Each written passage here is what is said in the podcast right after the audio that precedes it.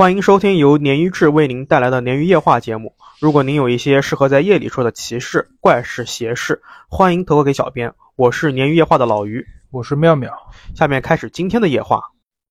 好，感谢大家又来收听咱们的鲶鱼夜话，又在同样的老时间，但可能我们录音老时间，发稿可能不见得是老时间啊。嗯，今天开始夜话之前呢，我先给大家道个歉啊，就是现在有很多的我们的鱼友啊。给老于催更，呃，不是催更，是催投稿，就是很多给我们投稿的鱼友。这我还是要说一下我们鲶鱼的特点啊，我们鲶鱼主要还是想找一些非同质化的东西。就是我能理解每一个投稿的鱼友，在他经历这一段恐怖的过程中，是真的很害怕。对他来说，肯定都是一个独特的经历。对对对，而且很就是投入嘛，希望能够通过鲶鱼分享给别人。但确实，如果我看到特别同质化。或者是它特别短，有那种一两句话投稿，就比方说我在睡觉被鬼压床了，那人站我身上，就类似的啊，真的，一两句话就一句话叫一句话恐怖，那我很难在这个我们的每一期节目里面去放。我们每一期节目还是希望能做一些非同质化的东西，所以呢，这个我们到我们不是不用啊，首先老于肯定会跟这个投稿的小伙伴、投稿的鱼友来沟通，那之后我们会。继续去采纳，只是会放在不同的节目或者是特刊特期里面去。是的，是的。啊，老于和妙老师再次表示大家对鲶鱼的关注支持的一个感谢啊。对。那再重复一下，就是我们的投稿时间会按照顺序来说的，你投的越早，就是说的会越早。但是呢，不排除有一些非常契合咱们主题的一些投稿，所以就会被提前提到前面的节目来说。比方说，我们今天说的这个故事，其实是应该是十月末、十一月初的一个投稿，但你看一直很近啊。对，但是投稿是它不是故事啊，投稿这投稿已经隔了一个月了。嗯，就是没办法嘛，就是我们有很多投投稿去整理，而且老于因为跟妙老师不是全职在做，所以我接到投稿之后，我会去做一个先收集、先入库，然后再去认认真真看完了，才会跟我们的鱼友沟通。所以，我们只能说是尽自己所能吧，不能说就是达到大家所有人都满意的一个非常具有时效性的一个状态。嗯，反正还是要谢谢大家热情吧。对对对。然后老于这边给大家做一个承诺，就是在年底我们会出一些特刊，呃，包括但不限于，就是我像刚才说的短平快的一个投稿合集，可能一个节目里面我们会做十个、二十个。的这种就像很短读评论一样那种感觉，对对对对，很短。哎，很多这种短平快投稿很有意思啊。对，它它虽然篇幅不够，但是内容其实还是可以的。对对对。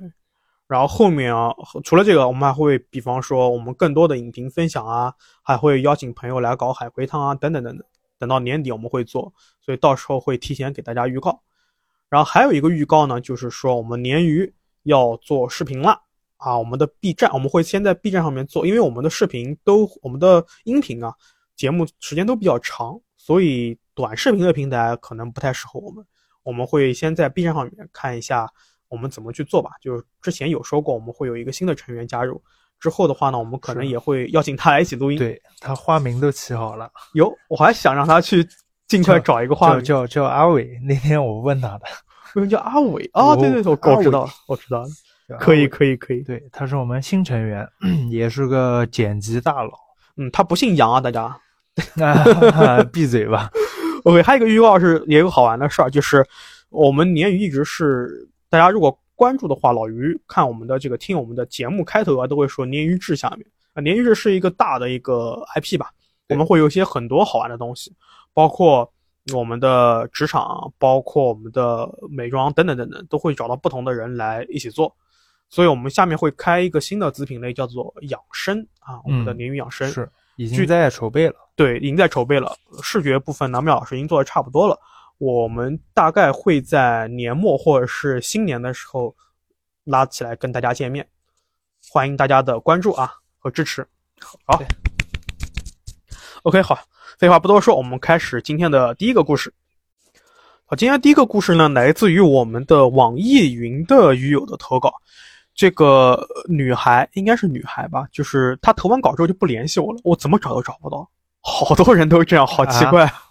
人家没有这种就是习惯呗，就不总看 A P P 呗，正常啊。但是都隔了一个月了，就我很正常啊，他可能不是重度用户吧？他投完之后就消失了。因为我想问的是，他是否需要匿名，你知道吧？啊，然后我就一直在问他，他就这种还是先匿了呗。呃我希望他看到、听到，能够就是跟老于，对他毕竟是个网名，应该还好。嗯，然后网名叫做赛博格快乐女孩，就快乐。这个也有一点，就是让我有一点感觉。你小时候看过《疯狂的兔子》吗？有一部电影，不是电影吧？是动画吧？电影《疯狂的兔子》绝对是电影。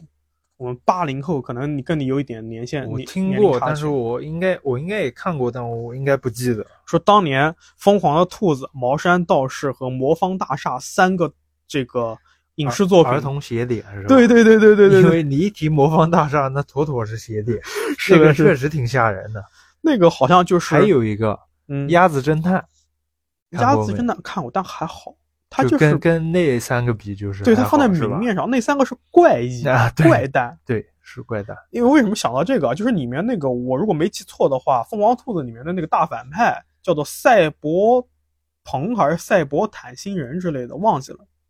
那个外星人，反正有有类似的字，所以看到这个赛博格快乐女孩的这个名字，我脑子一抽一下，不许攻击网友的 ID 好？没有没有没有没有，呃，我希望这个我们趁早一小赛啊，小赛如果有看到的话呢，欢迎跟老于聊一聊，不要消失啊。嗯，小赛的这个投稿啊，可谓是开辟了一个新的角度来看待，呃，不是说看待灵异事件的角度，是帮鲶鱼开辟了一个角度，因为他的这个故事啊，鲶鱼从来没说过，嗯为什么呢？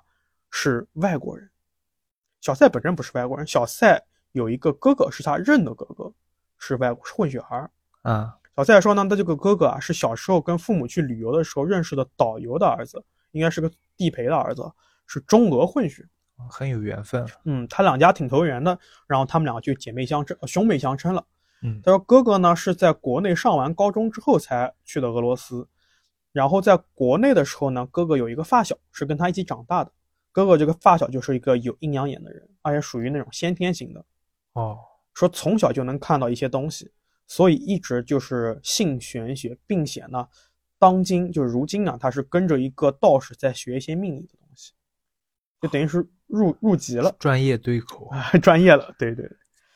然后故事发生在小赛初二那年休学，正好他哥哥呢大学放假，就带着小赛呢去找他发小玩。小赛在这里补充说啊，他哥跟他的发小截然相反，是那种终极的唯物主义，嗯但是呢又很信任自己的发小。就是如果说发小说一些事情跟这个 灵异啊、玄学相关，让哥哥不要去做，哥哥他一定不会去做，即便他自己是个很唯物的人。见到发小之后呢，他们三人比较无聊，就约定去玩一个剧本杀。去在去剧本杀的路上，在等公交。小赛和他哥哥站在公交站呢，一边等车一边打游戏。发小呢，就是站在他们旁边刷短视频。没等多久啊，这个公交车过来了。小赛和哥哥说，就是小赛和哥哥两个人又这个时候就跨下站台，就站在马路上等车，就为了方方便上车嘛。嗯。但是这个时候发小呢，他左右看了看，就是小赛这边又补充说，当时他们身边是没有什么人在等车的，只有一个男的离他们特别远，然后就立刻拉起小赛和哥哥赶紧走，就是这个发小。嗯小赛自己还没反应过来了，但是他哥好像就是条件反射的就听了这个发小的话，也立刻就就习惯了。哎就跟着他一起走，并且呢，他们两人就是把小赛一架，就像拎小鸡一样的把小赛就架着往远处走去了。嗯等他们三人刚走到站台另外一侧的马路边，公交车刚才就是驶过来的公交车就把站台给撞了，哎呀，就全部撞烂了。我靠！小蔡说自己没敢没敢看，因为他肯定撞到人了，因为他看到余光看到有满地的血。然后事后小赛就问这个发小，他哥哥发小说为什么啊，什么原因啊？然后这个发小什么都不说，然后事情就不了了之了。哎，其实我觉得这个会很真，你知道为什么吗？嗯我接触到的和我听说过的比较靠谱的处理事情的人啊，他都是不会让你知道的，他不会给你解释，哎，这个是为什么，那个是为什么。对啊，给你解释为什么是想收你钱，我跟你讲，听就完事了，对吧？他解决完就结束了，你不要跟我多逼逼。对啊，那听我的就就没对准准没错。解决完我就拉倒。只有那些想哎，我你看我多努力啊，你要怎么耗尽这个嗯对吧？尽对功力帮你搞这个事儿，他想多收你一点好处，才会这样跟你讲的很清的。这是第一件事，第二件事情就比较符合他哥，我感觉。第二件事呢，就是发生在小赛哥哥身上的，说哥哥当时是博士考完回国找他对象时候发生的，就是哥哥的对象啊。嗯那时候呢，哥哥是对象的身体啊，因为有一些问题就住院。一开始他哥哥没准备去看这个女朋友的，这里小蔡还吐槽他哥哥是个渣男，嗯 我觉得可能是有点直男啊，嗯不见得是渣男啊。对。然后最后呢，是小赛指着鼻子让哥哥去看人家，他哥哥才不情愿的去医院看他女友的。过分了啊，我受不了了。那可能是说人家外国人的这种对吧？不好说啊。嗯然后说在医院探望期间呢，就去看他女朋友的时候呢，哥哥给小赛打了个电话，小赛他接了，他感觉是哥哥当时信号不是很好，说话断断续续的，基本上听不清，就听到一句“保护好自己”什么什么，哥哥就把电话就挂断或者是断掉了。那小赛再打电话回去的时候就提示不在服务区，但当时是凌晨四点，而且他哥哥用的是国内的手机号给他打的电话。小蔡特意查了一下这个网络，就是说医院那个区域啊，就是覆盖还是挺广的，不会出现这种没有信号，啊没有信号的情况。但因为太晚了，小蔡就没有去再去跟这个后续了。等他再有他哥哥消息的时候，是第三天的上午十点，有人打电话给小蔡说让他去接他哥哥。小蔡一听是个派出所的人，他一开始以为是诈骗，他想哥哥自己这么大的一个成年人，怎么可能啊看个病号去把自己搞到派出所去了？后来这个小赛问了这个警察的这个警号啊这些东西，然后又打幺幺零去查，确实是一个正儿八经的警察，嗯他就赶紧去派出所接他哥哥了。小赛说，他哥哥进医院那天还穿的很正常的衣服，就是那种虽然不正式，但是很干净、很正常的。但他到派出所再见到他哥哥的时候啊，都怀疑看到是个流浪汉。他说他哥啊，当时蹲在椅子上面，头发沾着像不明的那种液体一样的，头发丝都粘在一起，衣服也巨脏。小赛说，记得当时是个秋天，他哥穿了一个非常浅色的、浅灰色的卫衣，但现在啊，那个衣服啊都已经破了好多口子了。虽然他哥看起来人没有什么大事，但是精神恍惚。其实，这个投稿看到这边的时候，我就他哥衣服都破成那样的，还没什么大事。啊，小赛也是有点心大啊。嗯然后小赛就赶紧把哥接回家了，让他去换衣服、收拾啥的、洗澡啊什么的。他哥去洗澡的同时呢，小赛就去帮他哥洗衣服了，因为他说他哥穿的那个卫衣挺贵的，是个牌子货，他就想是不是把那个破的口子补一补，让他这个卫衣能继续穿，他也挺唯物的。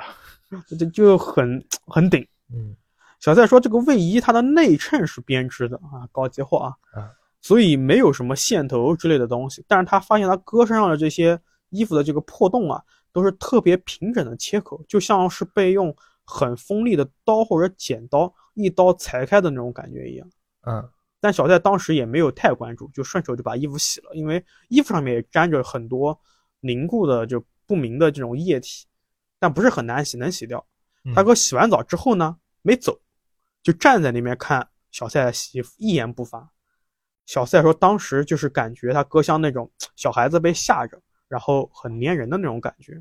嗯，但是我要是我的话，我会觉得很诡异啊！你要想一个，我我很奇怪，为什么不先问他发生什么事情呢？对啊，而且他哥又是那种俄罗斯壮汉，一米八，可能一米八、一米九的那种高个壮汉，就是这种事情应该嗯，就是沟通一，上来先沟通啊。那说不定是人家的相处方式跟普通人不一样呢。行，我们接下去嗯，听吧。好的，回到故事啊，然后哎，这个时候小赛就是又会跟哥哥聊天，嗯然后他哥哥回答的也比较正常，但是感觉好像在有一种后怕的这种感觉，而且不管小赛走到哪边，他哥就跟着他走到哪边。他给老于形容他哥哥像大狗熊一样站在他身后，啊，跟得特别烦。但是还好当时他自己是放假，他就让他哥在家里面住了两天，照顾照顾他，陪他恢复恢复什么。一直到这个事情发生了很久之后，他哥才主动给他说医院经历的事情。确实，小三没主动问，很奇怪，对吧？对啊。他医院发生什么呢？他哥说这个医院啊，是那种可以去就随时都可以去探视的那种，算算是那种私人医私私立的医院，嗯高级医院。他呢那天是差不多吃完饭下午过去的。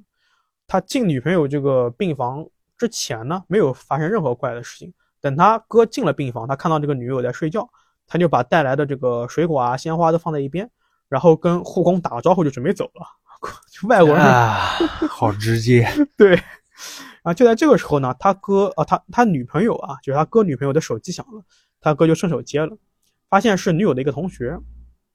他哥说啊，听声音感觉是一个男不男女不女的人，他但是这个人不是鬼啊，就是真的人。他哥补充说，他知道这个人，而且印象特别深，说这个人经常霸凌自己女朋友，而且屡教不改。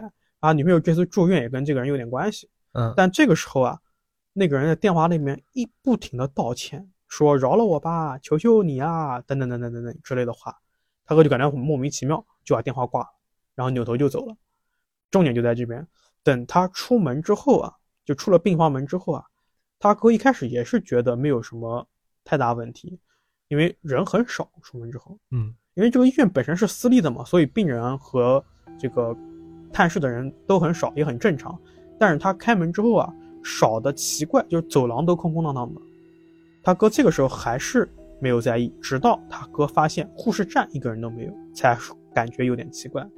因为不管一个什么公立也好，私立也好，医院，只要不是那种啊有一个特别伤的病员被拖进来，护士站肯定是要放人的。是的，啊，而且此时不仅护士站没人，在护士站旁边的值班室也一个人都没有。就就没看见活人了，已经。对，就空无一人。然后他这个时候，他哥立马就啊，还反应还很快哦，他转身立马就回病房。他回到病房之后，发现也没人，他女朋友也不见了。女朋友也不见了。对，他哥就当时就害怕极了。他再去仔细看这个医院的这个门牌的时候，就发突然发现所有的这个病房都变得很破旧。他哥给小赛形容说，就像那种恐怖游戏里面的那种医院走廊一样。那不就和寂静岭一样？，对，里世界啊，感觉。，就进里世界了。嗯他当时呢，就，但他这个时候他可能是知道这种里世界这个事儿，他就没有就不会又像刚才那么害怕了。啊？难道不是应该知道了更害怕了吗？哎，其实讲真的，如果是我我知道这个事情的，不能说追根溯源吧，我知道一个大概之后，我会减弱一些。所以我认为我最害怕中式恐怖，中式恐怖都他妈无解。不是啊，就是嗯你这么想，就比如说是寂静岭这种里世界啊，嗯，你进去以后你知道怎么回事了，那不就是几乎是必死了吗？那难道不应该就是可能是绝望了这个时候你的，我觉得我的害怕会转移到对寂静岭本身的害怕啊？上。对呀、但是在不知道这个事情到底是什么原因未知的恐怖，哎，未知的恐怖，我觉得啊就是你更安心层了，我可以安心的去了，是吧？就死没，这和你之前说的就是 嗯，发生发生什么奇怪事，你一定要弄清楚一样，就是我死我也得死明白，是吧？行，坦克心态吧。你是玉碎型选手是吧？OK，我们回到故事啊，然后这个时候呢，反而是疑惑的情绪占了他哥的大部分注意力。他哥拿着手机啊，拿出手机给女朋友的手机打了个电话，就在电话接通的瞬间，铃声在女友隔壁的床上响起来了，而且还接通了。嗯，就有人接。他哥给小赛描述啊，说好像进入了一个时间重叠一样。他看这个时候，他看见那个很破的医院里面啊出现了很多黑色的人影，或者说人形的黑雾。他哥就赶紧往医院外面跑，安全第一嘛。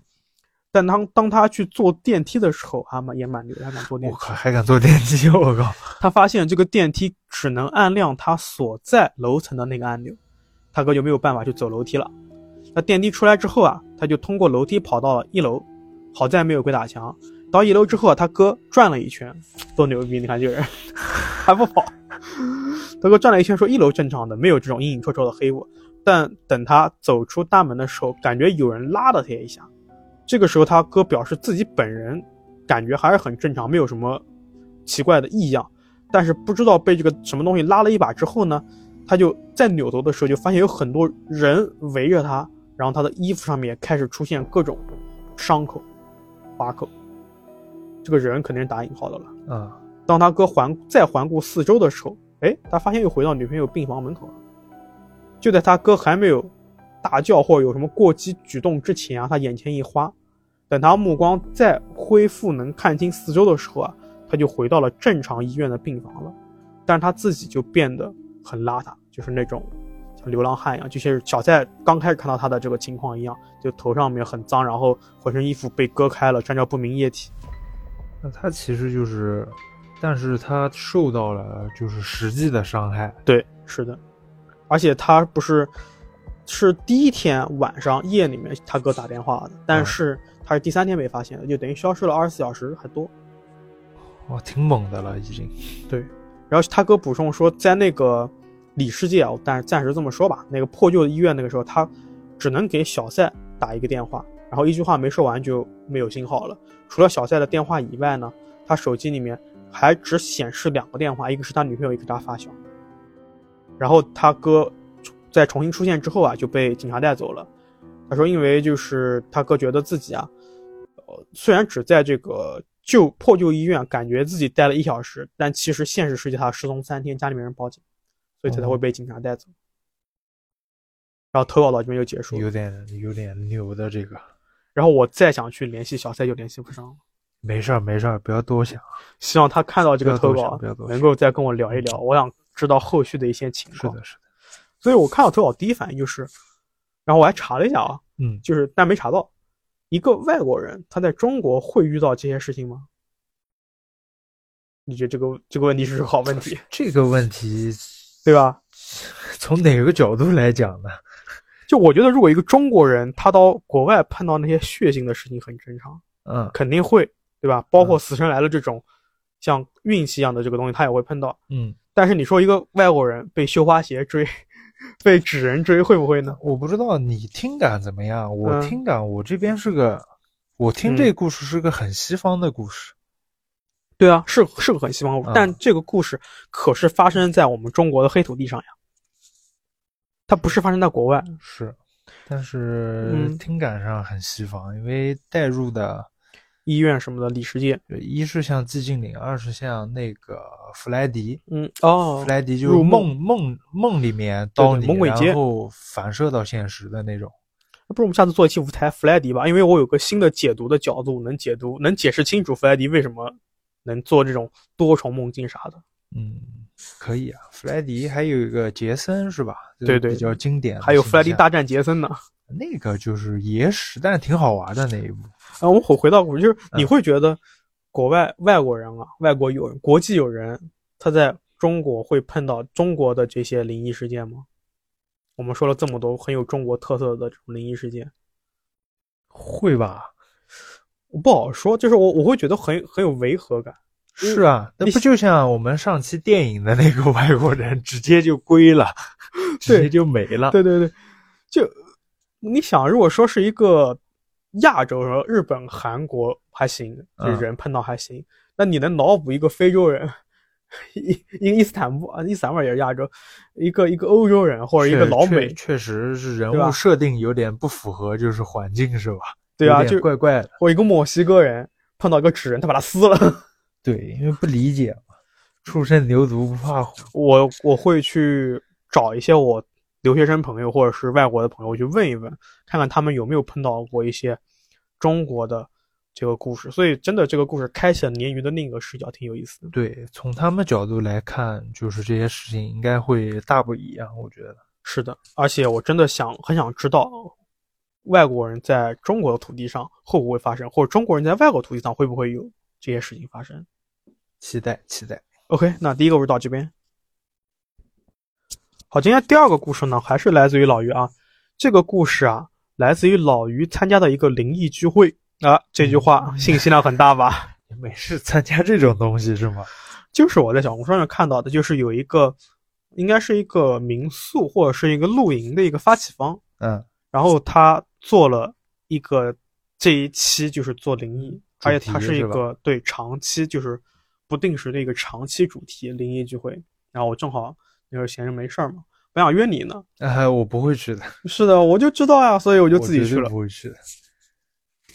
OK，这个呃，灵异聚会呢，就是我刚才说的，像是应该民宿或者是露营的老板牵头做的，说是聚会啊，其实就是到一个呃类似于民宿啊这种地方喝喝酒、烤烤肉，然后大家互相围着火火堆聊一聊灵异哎，聊聊灵异故事。据说每一期主题不一样，但只要是有这种灵异相关的呀，我都会想去。嗯今天这个故事呢，就是十月某一期这个灵异聚会上小伙伴说的。嗯，这个小伙伴说呢，这个故事是来自于豆瓣热豆瓣的热帖啊，但是聚会之后啊，我翻遍全网也没找到这个故事，所以我不知道这个故事是这个小伙伴本身自己发生的，他只是借了这个豆瓣这个热帖的名义说出来呢，还是他自己编的说，？网上这些顶的东西，一般你都找不到，你可以从别的渠道找到，不一定是嗯官方渠道。对啊，我我就是在，我是先在这种搜索网站上找，我没有去豆瓣找，然后我又去通过关键字，我又去翻墙找了一下，都没找到。没找到是吧？嗯，那你听你来。但是我找到很多有意思的豆瓣的故事，以后我们可以做一个豆瓣专题啊。可以可以。OK，他说这个灵异帖最早是发是发在这个豆瓣某个情感的讨论组，然后这个画风啊就逐渐变恐怖了。啊，这个故事巨真，真的说的真的我，如果我碰到我可能会我可能会走，我跟你讲。物理走还是嗯，这个我也不知道物理走还是化学走。就楼主说呢，自己和他的前任分手之后啊，这个前任拿走了几件送给楼主的衣服，甚至拿走了几件贴身衣服啊，懂的都懂，嗯就是啊，内衣什么的。嗯一开始楼主以为是前任太抠门，把他送给自己的衣服拿走了，还挑了一些贵的。因为除了这个衣这些衣服以外，还有一条项链，所以嗯楼主一开始没有把这个事情放在心上，只是发帖吐槽一下，然后底下很多人就跟着吐槽嘛。但是画风逐渐不正常起来。楼主说自己从小是体育生，所以身体向来很好，但自从分手之后啊，就开始不停的生病，但都是小病。嗯什么发烧、感冒啊，走路摔倒啊，磕磕绊绊啊，身上青一块紫一块的。据楼主回忆起来说啊，这个前任分手之后啊，似乎想办法剪了楼主的一撮头发拿走，怪了吧？坏了吧？这是这不是怪了，这是坏人。但当时楼主不这么想，他应该是很唯物的人嘛，他觉得是前任可能老土或矫情，就是留个纪念，留个念想，你知道吧？放他的，不好意思，这个再唯物的人，中国人就是我们东方人，就是拿做头发，我觉得都不是好事儿。我我我第一反应是那种，就是村里有个姑娘叫小芳的那种片段，就是啊，你不是有就是有嘛，就是那种七零六零吧，剪个头发给你当纪念那种。可我接接触最多就是拿你头发还有指甲去弄你。那可能就是八零九零后去插一下子，我问找零零后问一下，我看他什么想法。零零后要骂你了。零零后可能会直接打我。对，OK，回不回到故事啊。然后这个他故他帖子说到这边的时候啊，果然在他的帖子下面、啊、开始有人回复，说是担心这个前任啊拿头发不是他不是纪念，是做一些玄学操作。嗯然后还有人建议这个楼主去寺庙里面拜一拜。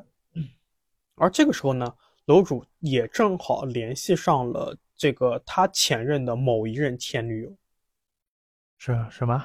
就是他前任是一个类似于可能海王之类的，他有嗯很多、很多任女友。嗯那楼主跟他分手之后，因为这个事儿联系上了他的某一任的前女友，嗯就是两个怎么讲，两个被就是被伤害的女子。嗯楼主就是在帖子里面就是说他前任很花心，但是跟自己在一起的时候还比较老实。